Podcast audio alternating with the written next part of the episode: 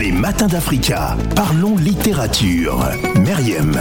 Troisième et dernière partie euh, de votre chronique Parlons littérature comme tous les lundis avec euh, Meriem au pays du Baobab. On s'intéresse donc à l'ouvrage de Gaston Paul Effa, magnifique ouvrage, hein, Le Dieu perdu dans l'herbe, l'animisme, une philosophie africaine. On va s'intéresser à l'auteur Gaston Paul Effa qui est né à Yaoundé en 1965, écrivain lorrain d'origine camerounaise, également professeur de philosophie Myriam.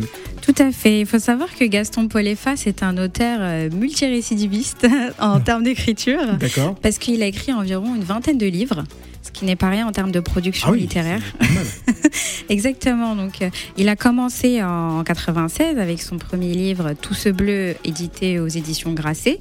Et en 98, comme euh, tu l'as dit précédemment, il a publié le livre Ma toujours aux éditions Grasset, qui lui a valu euh, plusieurs titres. Et ce livre, de quoi est-ce qu'il parle? C'est vraiment un hommage à la femme africaine euh, dans sa société, en tant que mère, en tant que coépouse, euh, en tant que féticheuse, en tant que marraine. Donc il nous raconte toute cette histoire euh, et tout ce long parcours initiatique de, de- des, personnages de ce livre-là et écrit d'une manière très très belle et, et très euh, lyrique et spirituelle que, je conseille à tous et, euh, qui reste dans les mémoires, on va dire, de la littérature africaine.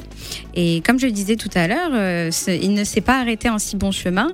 Il a euh, publié énormément de livres et le dernier, notamment, s'appelle L'enfant que tu as été marché à côté de toi, aux éditions Gallimard dans la collection Continent Noir. Il faut savoir que Gallimard, ils ont toute une colle- collection pardon, dédiée aux auteurs noirs, dans le sens de l'Afrique, mais aussi de sa diaspora, avec des auteurs entiers, etc. Et il est publié euh, notamment euh, dans cette euh, collection.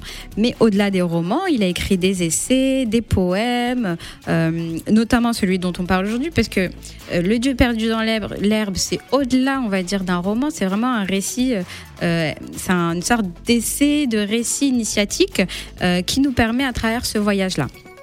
Et donc, euh, Gaston Polefa a eu de ce fait, grâce à sa euh, florissante production euh, littéraire, eu plusieurs prix.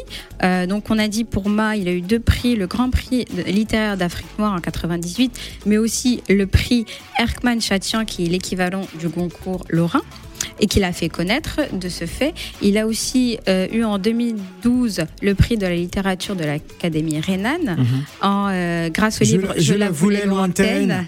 Ouais. et publié aux éditions Actes Sud. Mhm. Il a continué en 2016 avec le prix Georges de Stadler de l'Académie de Stanislas pour Rendez-vous avec l'heure qui blesse. Et euh, il a plus ou moins fini avec le, pour ce livre-là, Le Dieu perdu dans l'herbe, euh, le prix littéraire de l'Institut maçonnique de France dans la catégorie symbolisme en 2016. Donc voilà pour Gaston Polefa, Euh, un auteur, on va dire, je pense sa signature, c'est euh, de par son parcours de philosophe, disons-le, mais aussi de euh, proche des spiritualités, vu qu'il a eu un parcours de, de théologicien, vu qu'il était prédestiné à être, à être prêtre, d'arriver un petit peu à conjuguer tout son héritage philosophique et spirituel dans sa littérature, en créant toujours des liens entre le continent qu'il a vu grandir et euh, l'Alsace euh, ou la France, le pays dans lequel il évolue, et en mettant justement sur un même pied d'égalité des philosophies de différentes cultures, de différentes civilisations sur un même pied d'égalité. Alors, on va rappeler hein, qu'il est né à Yaoundé, au Cameroun. Il vient en France suivre ses études secondaires au collège épiscopal Saint-Étienne de Strasbourg. Euh, puis, il a étudié la théologie et la philosophie à l'université. Euh, il est professeur de philosophie au lycée Manguin à Sarrebourg, en Moselle. En 2019, la verticale du CRI est présélectionnée au Grand Prix des associations littéraires. Il termine finaliste du GPA 2019 dans la catégorie Belles Lettres. On peut dire que euh, c'est un auteur aujourd'hui dont l'Afrique peut être véritablement fière, Myriam. Exactement. Et euh, surtout, vous pourrez le reconnaître facilement si vous allez dans des salons. Il porte toujours une petite écharpe autour Toujours, du cou. petite écharpe autour du cou. Exactement. Avec ses lunettes. Exactement. Voilà, en tout cas, merci beaucoup hein, pour la présentation euh, de cet auteur, un auteur en tout cas qu'il faut suivre avec euh, beaucoup d'attention. On va peut-être introduire le, le sujet que nous allons aborder euh, lundi prochain, le livre L'enfant noir, ce grand classique. Exactement, l'idée étant de redécouvrir un des plus gros classiques de la littérature africaine en allant un petit peu reparler de ce livre-là, L'enfant noir de voilà. Grand classique de la littérature africaine, on va y revenir lundi prochain, donc dans le cadre de Parlons littérature, toujours avec Meriem, au pays du Baobab, que l'on peut retrouver sur Instagram. Exactement, et avec le même nom, au pays du Baobab, ou sur le site internet www.aupaysdubaobab.com. Merci Meriem. Merci et bonne semaine.